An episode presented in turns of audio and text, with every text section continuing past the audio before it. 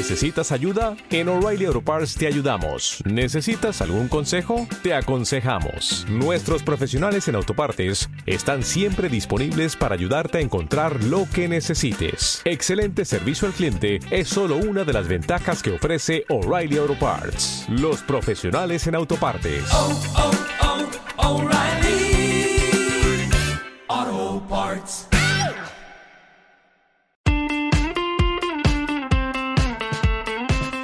Hola a todos y bienvenidos al podcast Fotografía de Moda. Mi nombre es Paloma Fernández y soy la host de este nuevo podcast. Hola y bienvenidos al podcast de Fotografía de Moda. Para este episodio viajamos todos al limbo. ¿Y qué es el limbo? El limbo es el lugar desde el que nuestro invitado Ernesto Artillo vive y realiza su taller de creatividad llamado Lo íntimo y lo público. Para quien todavía no conozca a Ernesto, os digo que es un artista al que no se le resiste ninguna disciplina. Fotografía, vídeo, atuendo, pintura, escenografía, collage. Os animo a que visitéis su página web. Ernesto ha colaborado con marcas como Dolce Gabbana o Loewe y ha expuesto en un largo listado de museos y galerías por todo el mundo. La verdad es que tenía muchas ganas de traeros a un experto en creatividad y no se me ocurre a nadie mejor para este podcast que Ernesto. No sé si recuerdas en el episodio en el que entrevisto a Darío Aranjo, en el que me hablaba de que venía de un taller de creatividad que le había fascinado, justo antes del confinamiento. Y este es el taller, el taller de lo íntimo y lo público y la verdad es que despertó en mí una curiosidad, porque buscaba, precisamente buscaba a alguien experto en creatividad y alguien que realizara un taller de creatividad porque quería hacerlo yo personalmente. Y bueno, a, eso que contacté con Ernesto y aquí lo tenéis. Y yo ya me he apuntado al taller, por, por supuesto. El limbo se encuentra en Aguamarga, Cabo de Gata, Almería. Y es ahí que durante cinco días Ernesto ayuda a todo tipo de personas, pues la verdad es que no tienes que ser un artista para, para aprender de creatividad. Y en este taller Ernesto allí ayuda a todo tipo de personas a desarrollar su creatividad utilizando unas herramientas que ha usado y ha experimentado en otros talleres a lo largo de los años. Antes de dejarte con el episodio, te recuerdo que las notas del podcast están alojadas en mi web, que es www.palomafernandez.uk. Me despido hasta septiembre. Este es el último episodio de la primera temporada del podcast de fotografía de moda. Y la verdad es que estoy muy, muy agradecida. Muchísimas gracias por estar ahí y por tu apoyo. Y la verdad es que está siendo una experiencia muy bonita y solo espero que a ti, que te gusta la fotografía tanto como a mí, y especialmente la fotografía de moda, estés aprendiendo y disfrutando tanto como yo. Os dejo con el invitado de hoy, Ernesto Artillo. Un abrazo muy fuerte.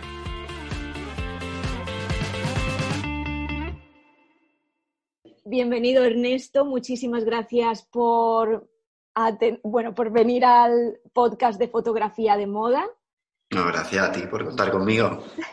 ¿Desde dónde nos hablas? Desde el limbo. Me encanta.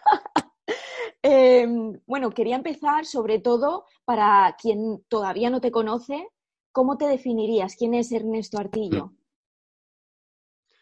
Pues lo que más me, me preocupa o, o, o, me inspira o me pone a trabajar últimamente es justo, justo no definirme, ¿no? E intentar eh, des desidentificar todo lo que se supone que soy, porque entiendo que es desde esa absoluta nada donde puedo ser más libre y capaz de crear algo nuevo, ¿no?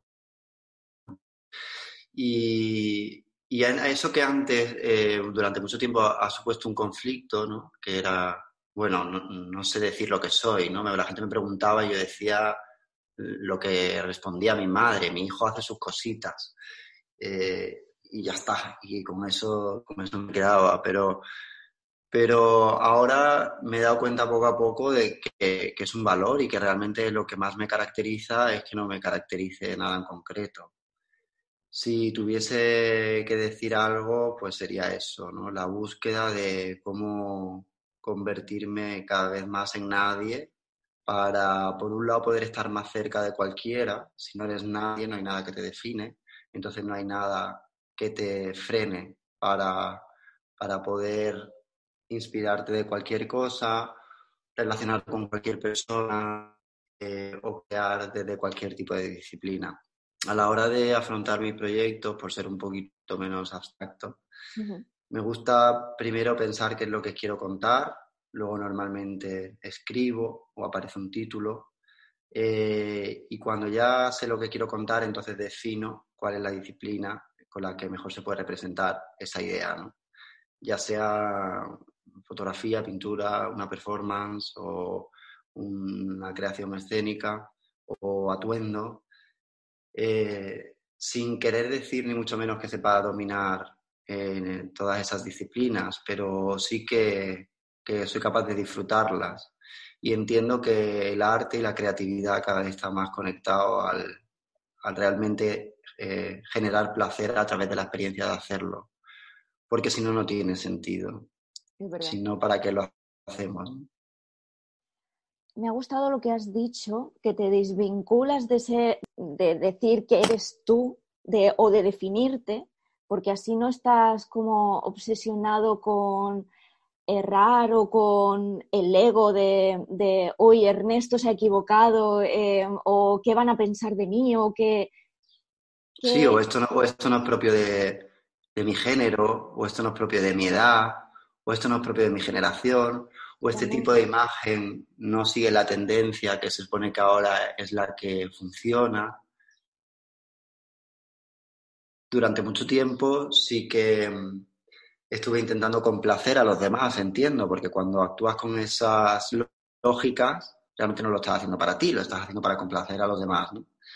Y, y creo que la creatividad en el arte siempre hay algo, y es bonito que así sea, ¿no? De, complacer a los demás, de querer mejor a los demás o de hacer bien el amor con los demás, ¿no? Pero, pero no creo que tenga que ser el punto de partida, no, tengo que, no creo que tenga que ser lo importante, creo que eso tiene que ser una consecuencia, pero no una finalidad, ¿no? El, hecho de, homenajear a los demás a través de tu trabajo tiene que ser la consecuencia de ese trabajo, pero no la finalidad, no el impulso, porque entonces Em, el resultado de, o, lo que produzcas, lo que crees, eh, tiene muchísimas posibilidades de parecerse mucho a cualquier cosa que haya hecho otra persona. Totalmente. Eh, hablemos de tus orígenes, cómo empezaste o cómo eras de niño, todo lo que te influenció. Pues mi origen lo vinculo principalmente a dos cosas, que son mi origen em, en Andalucía, haber nacido en Andalucía, y luego con mi familia. Eh, tengo la suerte, además, ambas cosas se mezclan, de haber nacido en una familia en la que mm, el folclore, la cultura religiosa eh, a lo festivo, importaba y mucho. Y me han inculcado desde pequeño, la Semana Santa, el Rocío, la feria. Eh, todos esos mm, hits de Andalucía los llevo eh, pues como parte del ADN. Y, eso eh, se une además con una familia que afortunadamente tanto a mi hermana Victoria, que es bailaora y tiene una escuela de danza con un montón de alumnos, como a mí, pues nos han educado básicamente en el amor y en la libertad. una madre y un padre que, no se permitieron ser todo lo creativos que sabían que podían ser y que como todos padres pues quisieron que nosotros recibiésemos el legado para bien y para mal porque claro eso es una suerte pero también una responsabilidad ¿no? de hecho ya he comentado algunas veces ¿no? Eh, mi padre desde el nombre ya eh, indicó una intención muy clara ¿no? mi hijo se va a llamar Ernesto porque mi hijo por bueno por el libro de Oscar Wilde y porque mi hijo va a ser artista. Entonces, claro, los orígenes, como los de cualquiera, los míos, eh, están vinculados a un, a una madre y a un padre a un lugar muy concreto, que en cada cosa que hago aparece constantemente, todo el rato. O sea, Andalucía está en cada cosa que hago, de una manera o de otra, eh, de una manera más obvia o de una manera más sutil, pero siempre está. Y de hecho, bueno, he estado 11 años viviendo en Madrid, sigo yendo constantemente, tengo mi casa allí, pero, pero ahora vivo aquí en Andalucía, ¿no? entre el campo y el mar. Y precisamente ahora, justo me pillas con mis padres en casa y con mi hermana. Y, esto se parece bastante como a un estado mm, idílico y, y sano. Se me viene como la palabra sano, saludable.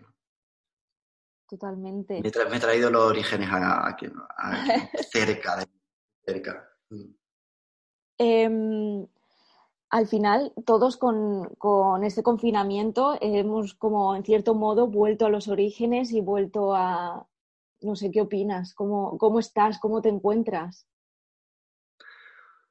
Pues la verdad es que yo ya andaba bastante confinado antes de la cuarentena, porque, bueno, pues vivo eh, bastante aislado eh, con mi perro, eh, sin demasiado contacto con personas, a, bueno, a, excepción de todas las visitas que, que, tengo continuamente, que normalmente suelen ser eh, amigos y artistas, ¿no? Que vienen con, también con un proyecto, entonces genial porque creamos juntos. Entonces la verdad es que al principio de la cuarentena eh, lo que me pasó era que me sentía más acompañado. Al tener la sensación de que todo el mundo se había convertido, igual que yo, en, en monjes y monjas eh, de clausura, pues pensaba que, era fenomenal, porque entonces yo estaba también, todo el mundo estaba haciendo lo mismo que yo. Y ahí, me sentí muchísimo más, acompañado, me parecía eh, fantástico al margen de toda la tragedia que, suponía, ¿no? Te entiendo muchísimo, ¿eh? Te entiendo muchísimo porque yo estoy en Londres y me siento y, y, me he sentido súper acompañada cuando empezó todo viendo que todo el mundo estaba de cierto modo así. Sí. ¿Y ahora cómo te sientes? Claro. Eh. Y ahora, bueno, eso fue sobre todo una sensación del principio, luego eso ha ido cambiando y, se ha ido convirtiendo en diferentes eh, reflexiones y en diferentes relatos, cosas que he ido escribiendo. Y, y creo que sí que lo entiendo como, como una manera de priorizar, ¿no? Yo creo que esto es una cosa que nos ha pasado a todos y si eh, antes ya me interesaba muchísimo la desidentificación, pues después de esto más, ¿no? Creo que hay muchas cosas que no nos hacen falta y muchas cosas en las que estamos metidos que, no responden realmente a, una decisión propia, ¿no? Y todo lo que, lo que sea eso, pues no, no me interesa tanto. Eh, Ernesto, la razón por la que te contacté en primer momento es porque tuve, mm, eh, grabé un podcast con Darío Aranjo, que yo sé que es bastante... Me comentó justo que antes del confinamiento había asistido a tu taller que se llama Lo íntimo y lo público. y justo es que parece como que no sé si son las energías o qué es, porque es algo que yo estaba buscando, buscaba a alguien para traer al podcast que hiciera talleres, que sea artista, que hiciera fotografía y que encima fuera eh, experto en esto, en creatividad. Y no sabía de, quién. Un, un amigo mío me dijo hace tiempo, ay, ¿por qué no entrevistas a Ernesto Artillo? Porque él hace fotografía y lo mezcla con collage. Eh, mi, amigo también hace colas, pero no con fotografía. Y yo, ay, me parece interesante, pero no sabía que hacías los talleres. Cuando Darío me dijo sobre ti, dije, mira, tengo que invitarle, primero porque también me interesaría muchísimo asistir a este taller y pienso que la gente que nos escucha también le va a interesar, entonces, pues nada, lo juntamos todo. Así que cuéntanos de dónde sale la idea y todo, y todo sobre el taller. Bueno, yo llevaba ya muchos años dando clases en diferentes eh, escuelas, universidades de diseño, pues he dado clase en, el IED, en ESNE, en IADE, en Condé College, en Málaga, bueno, en diferentes ciudades también, aparte de, Madrid. Y poco a poco en esas clases que daba, que no respondían a ninguna asignatura y que ya se llamaban lo íntimo y lo público, eh, pues fui creando eh, unas eh, secuencias de trabajo que pasaban por no solamente por el ponerse a trabajar con un papel o con una fotografía, sino que empezaban a interpelar al cuerpo, al pensamiento, a las ideas, a la respiración y a muchísimas otras herramientas que creo que se vinculan eh, directamente con, el hecho de crear, ¿no? más allá de ponerte a hacer algo concreto. Entonces pensé que, bueno, que la forma de hacerlo con la mayor, mayor libertad, que ya pues, afortunadamente en todos los sitios me daban bastante libertad, pero también libertad de tiempo, de horario, de espacio y sobre todo llevarlo al sitio más idóneo, ¿no? Donde, que, más me inspira a mí y que es este limbo situado en el sur de Andalucía. Eh, eh, pues eh, era haciendo un taller por mi cuenta. Entonces, bueno, primero hice un pequeño ensayo de taller en Málaga, en la temporal, un espacio que tiene mi madre, muy bonito, y estuvimos allí cuatro días, y luego hice este otro taller. Entonces, el taller Lo íntimo lo público básicamente es un taller de creación multidisciplinar en el que se, al que se viene para desarrollar un concepto eh, propio, personal, es decir, para identificar qué me importa, qué tengo que contar, qué, eh, qué es lo que realmente me interesa, de lo que me interesa hablar o qué me pasa y cómo eso se va transformando, eh, ya sea en una pieza artística de la disciplina que sea o en una pieza creativo-comercial, ¿no? que también podría ser. Hay claro. Gente que viene y dice, bueno, que yo lo que quiero hacer en el último taller, ¿no? Estaba, por ejemplo, Bárbara Santa Cruz, ¿no? Que ella quería hacer una pieza escénica, fenomenal. Pero luego había otra persona que decía, no, es que yo necesito un concepto porque yo quiero hacer una colección de bolsos, pero no quiero que esta colección de bolsos eh, esté desalmada, sino que realmente quiero contar algo a través de, eso, ¿no? Vale, pues vamos a intentar identificar qué es lo que te mueve a ti o que te conmueve para crearla.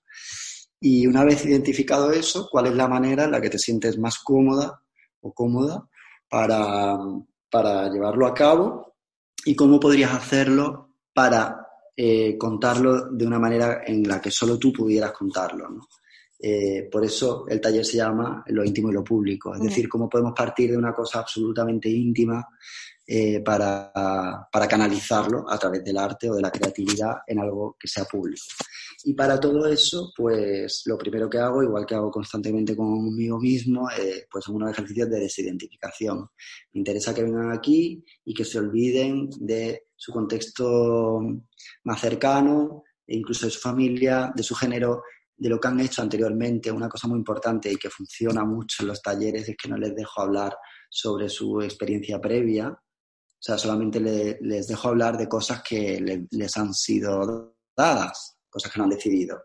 Pues mira, yo eh, nací en este sitio, en esta familia y tal, pero no, yo he hecho eh, cuatro exposiciones en, en MAT, Madrid o he hecho no sé cuántos espectáculos de teatro o eh, es que tengo... porque eso no sirve de nada y en estos casos es un impedimento. A mí me interesa mucho que se olviden de ellos mismos, que puedan ser cualquier persona y, y, sobre todo que no, se, que no se coloquen en un sitio delante de sus compañeros, ¿no? Eso es imprescindible. En el último taller tuvimos la suerte de que vino un chico que se llama Pedro y claro, ni yo mismo sabía cuál era su bagaje, a qué se dedicaba, ¿no? Y hacía los ejercicios igual que todos. Además, ejercicios para los que, insisto, en que no tienen que tener experiencia. Hacemos, ya te digo, escribimos, hacemos expresión corporal, eh, dibujamos, hacemos collage, fotografiamos, eh, intervenimos eh, atuendo y para nada de eso necesito, me interesa, de hecho, la, experiencia, ¿no? Y Pedro vino, pues como todos, hasta que ya cuando acabó el taller, todos cenando en casa, con la chimenea, un vino muy a gusto, pues nos contó que él era buzo y que él eh, se dedicaba a hacer em, operaciones em, mecánicas, o la verdad tampoco te, te lo sé explicar fenomenal, pero a muchísimos metros debajo del, del mar y para eso se metía en una cámara durante un mes debajo del mar para ir acostumbrando el cuerpo a la presión que eso implicaba, ¿no? Y que, bueno, y, no, y compartía con nosotros que, que se sentía muy a gusto porque, claro, en ningún momento había sentido, eh, se había sentido juzgado, sino que él, y él era maravilloso verlo y hacía unas obras increíbles. Pero, pero es que creo que es precisamente esa falta de, de identificación lo que nos permite ser lo, lo que queramos que sea. ¿no?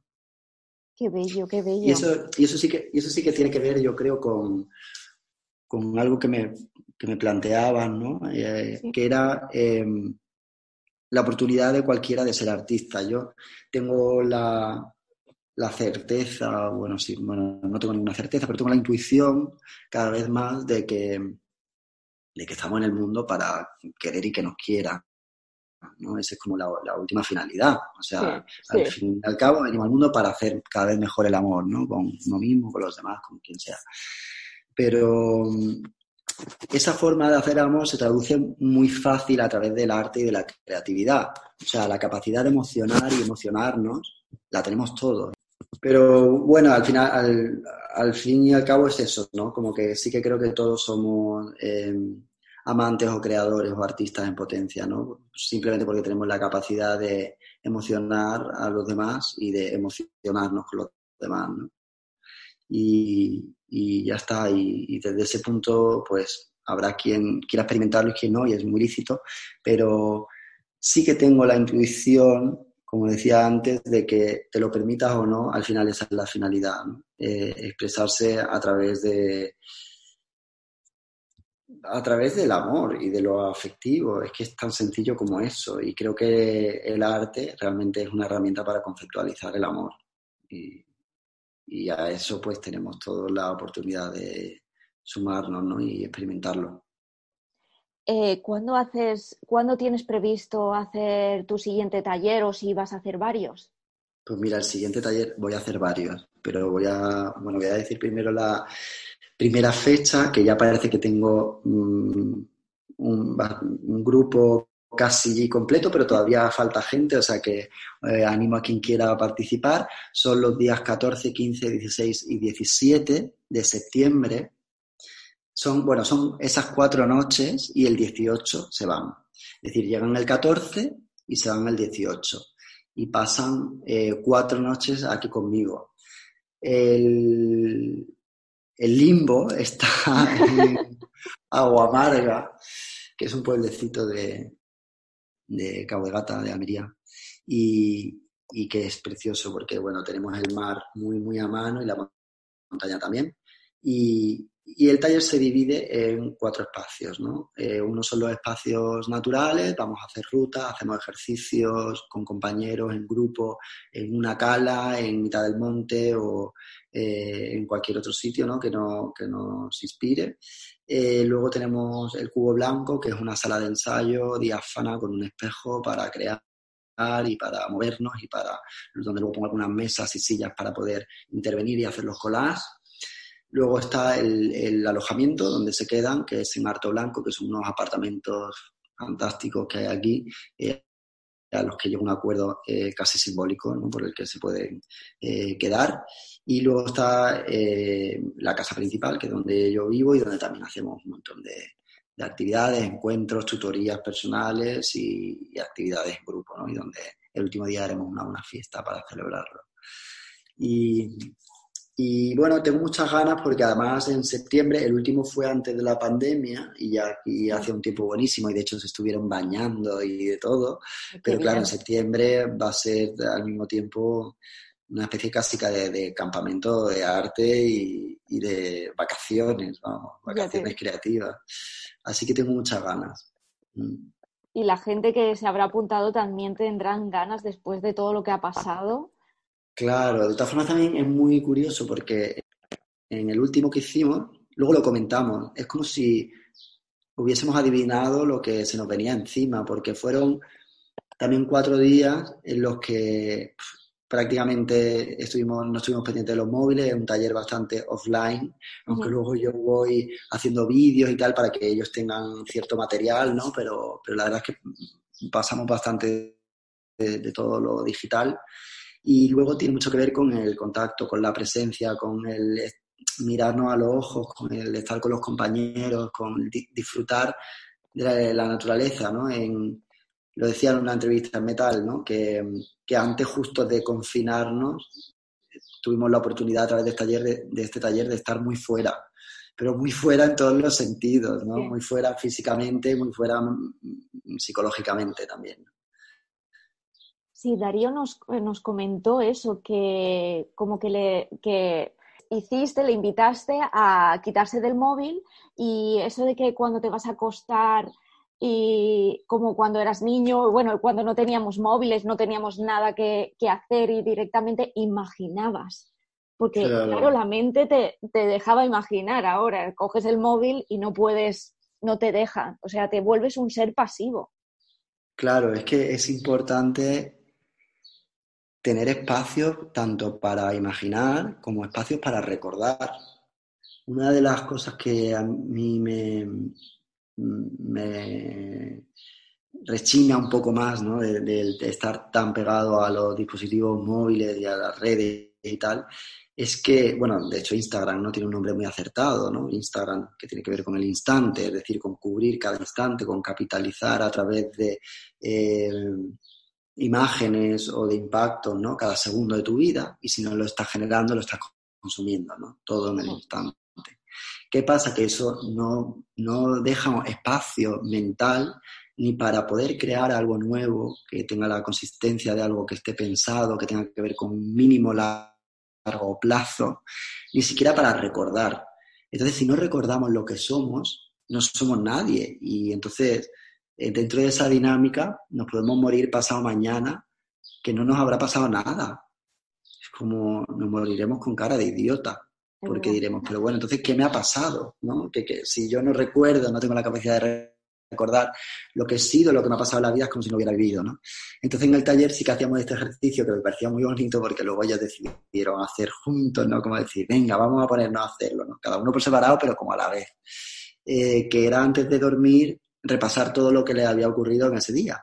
Entonces, desde por la mañana hasta por la noche, ¿no? ¿Qué me ha pasado hoy? ¿Qué he hecho? Y, creo que, que, sí, que es un ejercicio muy sencillo, como todo lo que hacemos en el taller, que es un ejercicio bastante sencillo, pero que se convierte en el extraordinario simplemente por el contexto en el que vivimos. A mí me llamó mucho la atención cuando hablé con Darío porque parecía, de, eh, o sea, es que todo lo que hablaba decía eso que acabas de comentar, de que parecía que, que estaba predestinado a hacer el taller con todos vosotros, contigo y con los compañeros, y que luego mm, tenía que él mandar, eh, bueno, coger sus cosas de Madrid e irse a, su ciudad. Ah, y, decía que, todo eso le había preparado y se sentía, bueno, enseñándome todo lo que había escrito, em, eh, bueno, que se sentía como, como un Darío diferente. Y por eso quería formar parte del podcast, porque también para, para para dejar ahí una especie de, legado eh, momentáneo, porque dijo que luego dentro de un año iba a ser otra persona. Pero venía como, como, muy, como muy dentro de esta introspección que había desarrollado gracias a ti, bueno, eh, a mí me encantó, por eso, mm, por eso precisamente dije, es que tengo que hablar con Ernesto. Qué bien. Bueno, Darío, igualmente, bueno, Darío no puede ser otra persona más que no sea Darío, ¿no? es una persona tremendamente emocional y sensible y además es muy generoso y muy afectivo. Totalmente. Y, y, siempre que se acerque al mismo, pues, pues, bueno, pues será un regalo para todo el que está a su alrededor. Entonces, eh, se tiene muy a mano como para convertirse en otra persona. Eh, Ernesto, cuando has hablado sobre, has dicho por encima sobre la creatividad, sobre si se nace o se desarrolla, eh, ¿puedes, ¿puedes profundizar un poquito más? ¿Tú crees que la, mm, o sea, un niño, bueno, un niño, yo creo que es obvio, pero un niño nace creativo, nace sin miedos. Esto me gustaría saber tu perspectiva. Bueno, creo que eh, en el fondo la mayoría de las cosas que hacemos el resto de nuestra vida se parecen bastante a ese niño o a esa niña que fuimos, ¿no? El otro día eh, en un grupo muy de WhatsApp muy encendido, eh, pensé que realmente nos ofendemos, no nos ofendemos nosotros, sino que quien se ofende, quien se hiere, quien se siente mal, eh, nunca es la, la, persona adulta, sino que es ese niño o esa niña que fuimos, ¿no? no por nada, sino porque eh, esa persona claramente no se lo merece. O sea, una persona que, no está eh, manipulada, ¿no? Ni, por su entorno más cercano, ni por el, contexto que le envuelve, ¿no? Simplemente puede ser ella misma, ¿no? Hasta que ocurre algo en la vida de cualquiera, ¿no? que, te, que, te, que te empieza a modificar y que te perfila y empieza a generarte esos miedos, ¿no? Lo ideal es que sea lo más tarde posible, aunque en muchos casos, por desgracia, pues resulta antes, ¿no? Entonces yo creo que el resto de nuestras vidas eh, actuamos con las lógicas de la infancia, de alguna manera, ¿no? O sobre todo con, la, con esas primeras lógicas de la infancia. Es innegable que la primera vez que haces cualquier cosa, la primera vez que ves un color, la primera vez que haces el amor, la primera vez que eh, te fumas un porro, o la primera vez que mm, eh, pruebas una tarta de chocolate, es extraordinaria y te marca, porque nunca antes lo has vivido. Supongo que con esa desidentificación de todo lo que busco es acercarme o acercar a la gente que participa en mis, taller, en mis talleres a esa libertad infantil, precisamente, ¿no? Desde la que al no estar condicionado por nada, se crea sin miedo y sin culpa, además. Con la, con la sensación de hacerlo con cosas tan relacionadas como la intuición, em, el instinto, eh, el sexo, eh, el apetito. Eh, ¿Qué opinas sobre la educación en España? Que se le imparte a los niños, porque no hay nada, o sea, no sé si ahora en, la educación privada se está intentando meter, pero no hay nada en, la que, en lo que se fomente, a no ser que sea un Montessori o, un, un, tipo de educación así, pero en la educación pública no hay nada en la, en la que se fomente que los niños puedan ser creativos o que se, o que se les potencie sus propios dones ¿Qué opinas? La verdad es que no tengo ni idea de cómo funciona la educación eh, actual. Yo sé cómo lo que yo viví y luego no, no me he mantenido informado porque además como no tengo hijos, pues eh, la verdad, ni mis sobrinos de momento, pues no tengo mucha idea ni tampoco me interesa demasiado. Pero eh, en mi caso, que de lo que a lo mejor te puedo hablar, la educación eh, tuvo que ver no solamente con lo que me enseñaban en el colegio, que sí que tuve la inmensa suerte de, estar en un colegio normal, eh, que no era ni especialmente para niños que, se les quiera eh, educar de una manera más creativa o de, otra manera. A pesar de eso, bueno, yo sí que tuve una, educación y un profesor que nos enseñaba de todo, ¿no? Que, en el colegio pues dábamos teatro, ¡Ay, qué bien! Eh, música, todo con él, ¿eh? ¿eh? Nos enseñaba a hacer chorizo en la clase, a, alinear aceitunas, hacíamos barro, hacíamos dibujos con acetatos. Juan, eh, vamos, lo, quiero un montón y va a estar presente para el resto de mi vida.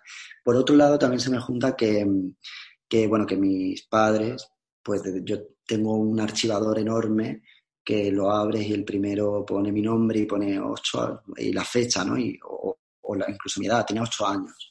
Entonces mi padre me, obligaba, la verdad, palabra obligada, pero era así, a hacer una redacción todos los días. Yo escribía todos los días, tenía que escribir algo. Entonces la primera era la amistad, ¿no? Con una letra gigante y muy redonda. Y así hasta los 14 o 15 por ahí que yo ya le dije, papá, tengo muchísimos deberes en el colegio. Luego negociamos que era una semana sí, una no. Entonces una semana hacía algo creativo y otra semana escribía, ¿no?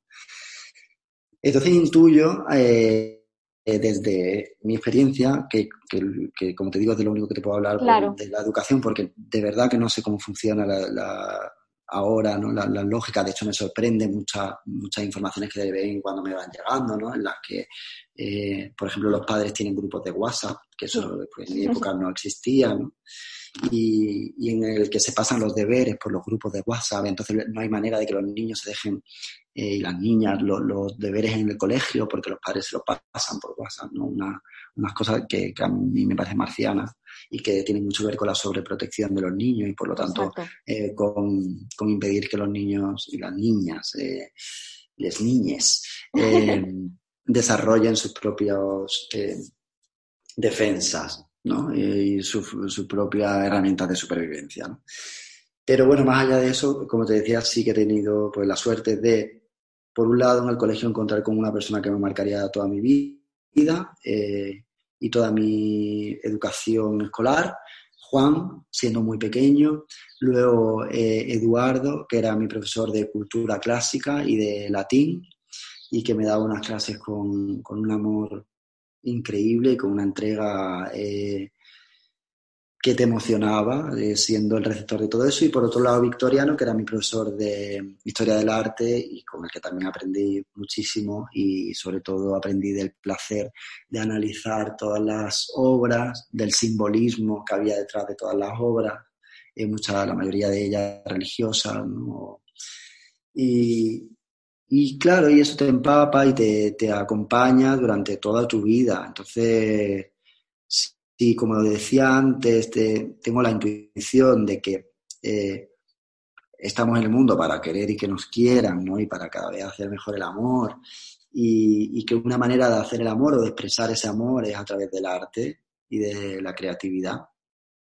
Pues creo que obviamente tendrían que ser unas oportunidades muy presentes ¿no? en la educación de, de, cualquiera, no solamente de los niños, en la educación también de las personas mayores, porque todos tenemos claro. la oportunidad de convertirnos en lo que sea a cualquier edad. ¿no?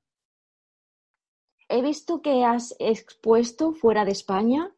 ¿Cómo ves la acogida de, de, de todas las producciones artísticas que haces, eh, tanto dentro como fuera de España? ¿Cómo ves que están la, eh, valorados los artistas en España y fuera de, de, nuestras fronteras?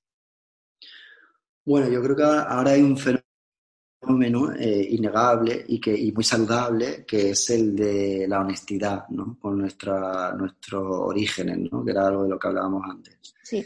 Y, y eso repercute directamente en que ya no nos tengamos que parecer no tengamos que ser suecos, por ejemplo, a la hora de vestir ni a la hora de eh, decorar nuestra, los, nuestras habitaciones, eh, o no tengamos que ser indies, eh, que era una cosa horrorosa que pasó en los 2000, ¿no? en el que parecía que tenías que escuchar determinado tipo de música para ser cool o algo así, esa palabra también fatídica.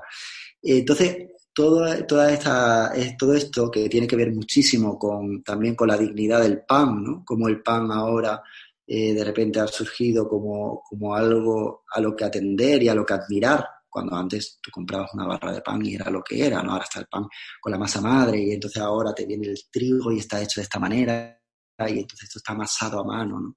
Pues el pan, que es una forma de, de, hacer cultura, eh, se traslada a cualquiera de, la, de, las otras formas de hacer cultura y, de, crear, ya sea a través de la música, del arte, de, lo escénico, de, lo que sea, o del vivir incluso. Y creo que ahora existe, como te decía, eh, esta comunión con, lo cercano. Eso unido además a que podemos tener presencia en cualquier parte del mundo a través de, Internet.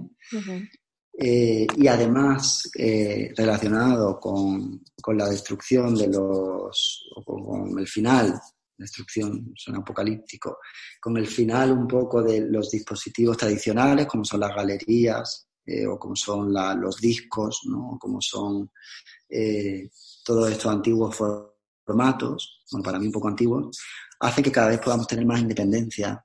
Entonces, al final tu trabajo depende de ti, no depende de cómo tú te vendas o quién es tu representante o cómo eh, o, o, qué tipo de obra haces, sino que tiene muchísimo que ver con la autoobservación. Y, y eso hace que lo que se crea en España si parte de una honestidad absolutamente independiente, que no tiene por qué ser compartida con otra gente, ¿no? sino que tiene, puede ser como anecdótica de cada uno, si parte de la pequeña anécdota de cada persona que crea en España o en cualquier parte del mundo, eh, pero es capaz de conectar con la sensibilidad de cualquier otra persona en el mundo, ¿no? tenga o no tenga la, la misma cultura, pues va a funcionar.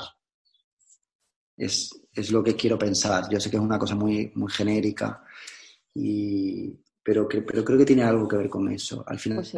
creo que la, la relación que podemos tener ahora con la cultura tiene mucho que ver con la relación que tenemos ahora con el pan. Estoy de acuerdo. Y el Ernesto, pan tiene mucho éxito ahora.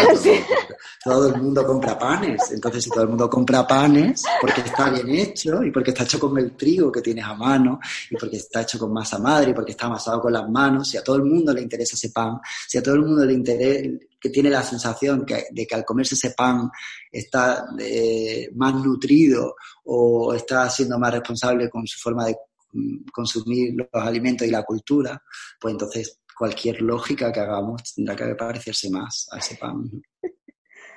Ernesto, ¿cómo te ves dentro de unos años? No tengo ni idea, la verdad, porque no sé ni cómo me veo, me voy a ver la semana que viene.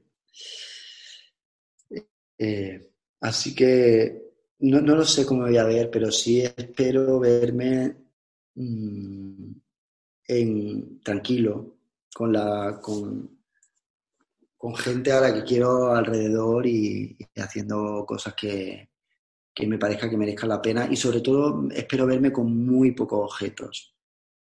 Espero tener muchísimo menos objetos dentro de 20 años. Espero tener mm, unas chanclas, unos pantalones, una camisa y, o sea, un- una sola prenda.